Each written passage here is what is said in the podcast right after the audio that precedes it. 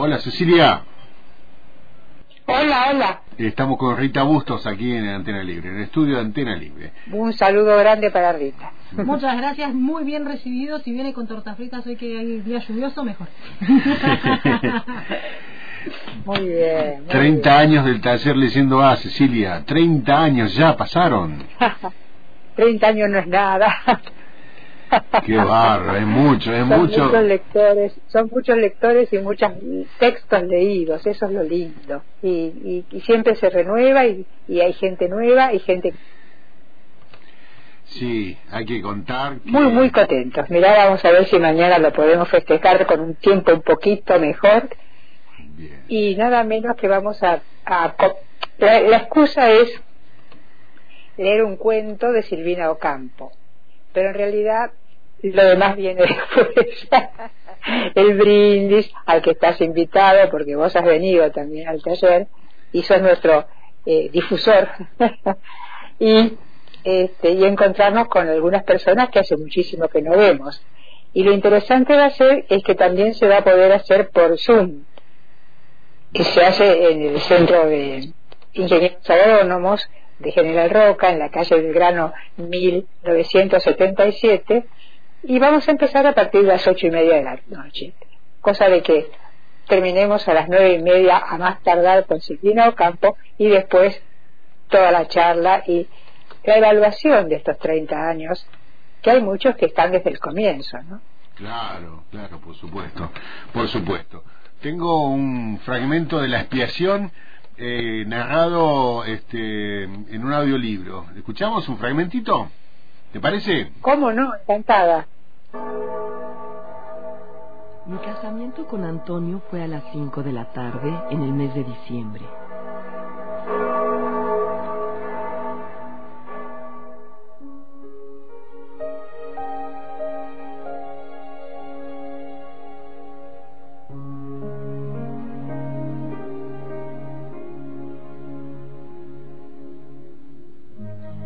Hacía calor cuando llegamos a nuestra casa y desde la ventana del dormitorio donde me quité el vestido de tul de novia, vi con sorpresa un canario que picoteaba una naranja.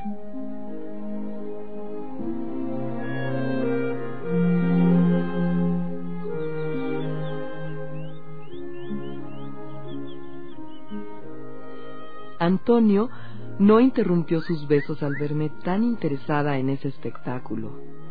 El ensañamiento del ave con la fruta me fascinaba. Era el mismo mandarín que viviría por siempre en la casa. Contemplé la escena hasta que Antonio me arrastró temblando a la cama nupcial, cuya colcha, regalo de bodas, había sido para él fuente. Bien, ahí está Silvina Ocampo eh, con una escena, diríamos, bucólica, ¿no? Porque el casamiento, canario, el paisaje, Sí. este, pero sabemos que esto no termina así. No, no, no, es un cuento, mira, duro, ¿eh? es un cuento duro y que deja al lector bastante incómodo, por varias razones. Porque el cuento está, es, eh, la tipografía son dos tipos de, de letra.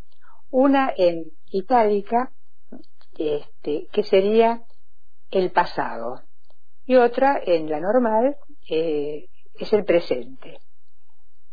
Y vos tenés que hacer un esfuerzo para ir conectando ese pasado con el presente para después llegar al final donde se te aclara todo o no. Pero, y cosas muy simples como es un hombre que adiestra canarios, pero los adiestra de una manera muy especial. Y esta muchacha, que transcurre en un pueblo, esta muchacha que podría haberse casado con no sé cuántas otras personas, se enamoró de este hombre que es distinto. Nos vamos a enterar después que es distinto porque le dicen que él es indio, que lo sacaron de, de la tribu y lo llevaron al pueblo para educarlo. Bueno, todo esto tiene que ver con una trama que se nos va mostrando de a poquito y que nosotros tenemos que hacer el esfuerzo. Lo curioso es que este cuento lo ponen eh, Silvina, Bioy Casares y Borges en la antología de la literatura fantástica. Pero algunos eh, estudiosos dicen que en realidad no es fantástico. Lo que tiene es que es una literatura contradictoria y que pone al lector en un esfuerzo muy grande para entender lo que hace. La, relacionan con el no sense de Lewis Carroll, que uno tiene que buscar. Hay cosas que no tienen sentido por sí mismas, pero tienen sentido dentro del, del cuento, ¿no? Bueno, y acá, evidentemente, funcionan los celos del personaje, pero los celos no están dichos, no está nada hablado, está todo sugerido y la narradora, que es la, testigo de lo que está pasando, te da, ni ella misma se lo explica, y se lo, hay una otra persona, ahí son dos hombres, aparentemente el esposo y aparentemente el contrincante, y otra mujer, que en mi lectura yo creí que era la mujer del contrincante, pero acá en un, en un estudio que hicieron le, ponen como la hermana, la hermana, que va, le va explicando a la, a la narradora el origen de su marido, etcétera, etcétera. Pero te digo que es un, un cuento que te deja así, con poco anonadado, y tenés que hacer todo un esfuerzo para volver a leerlo, y no para volver a leerlo, para entenderlo. Es un cuento corto relativamente, serán dos páginas. Bueno, es todo un, un hallazgo en esta mujer tan especial que fue Silvina Ocampo, ¿no? que nació en 1923. Así que tenemos el centenario de su nacimiento. Y que fue siempre la hermana menor, como un libro que escribió sobre ella este, nuestra Mariana, ¿cómo se llama? Esta muchacha tan famosa. Mariana Enríquez. Los peligros de. Mariana Enríquez. De fumar en la cama. Mariana Enríquez. Mariana Enríquez. Que se llama, el libro se llama La hermana menor y que estudia toda la.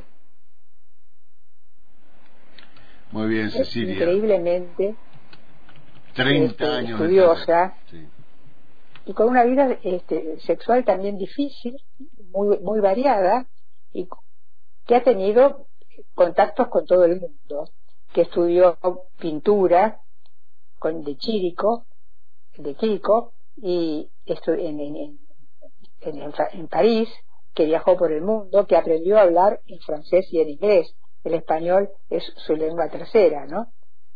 Una familia de, de adinerados argentinos, su hermana, son siete hermanos, siete hermanas mujeres, la mayor, Silvina Ocampo, eh, Victoria Ocampo, la famosa creadora de la revista Sur.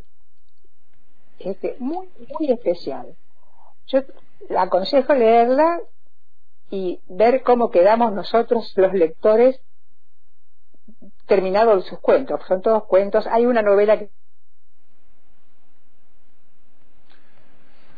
los cuentos los suyos, ¿no? Muy, muy interesante. Y la, la obra de Mariana Enríquez sobre la hermana menor, imperdible. Muy bien, Cecilia, muchas gracias y mañana eh, a la noche, recuerden, a las ocho y media, veinte y treinta, el último encuentro del taller Leyendo A. ¿Eh? No se lo pierdan. Muy bien, muchísimas gracias. Chao, Cecilia, y saludos a la familia. Bien, ahí tenemos a Cecilio Bogio y cerramos con un poco de música jazz con electrónica. ¿Te parece? Déjame, déjame eh, anotarme, autoanotarme. Mañana entonces el encuentro es.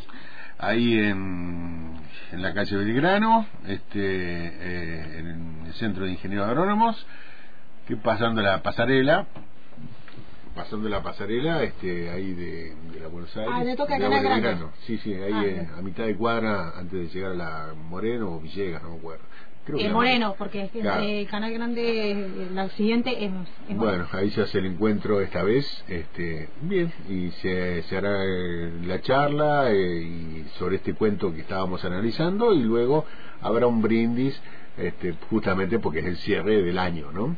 Y el festejo de los 30 años del taller, nada más y nada menos. 30 años ya lleva el taller que organiza de Cecilia Bogio y por el cual ha pasado tanta gente, eh, tantos lectores, pero además que no sea circunscripto a nuestra ciudad, porque es, recordemos que es una actividad organizada por el municipio, por la Secretaría de Cultura, ¿no?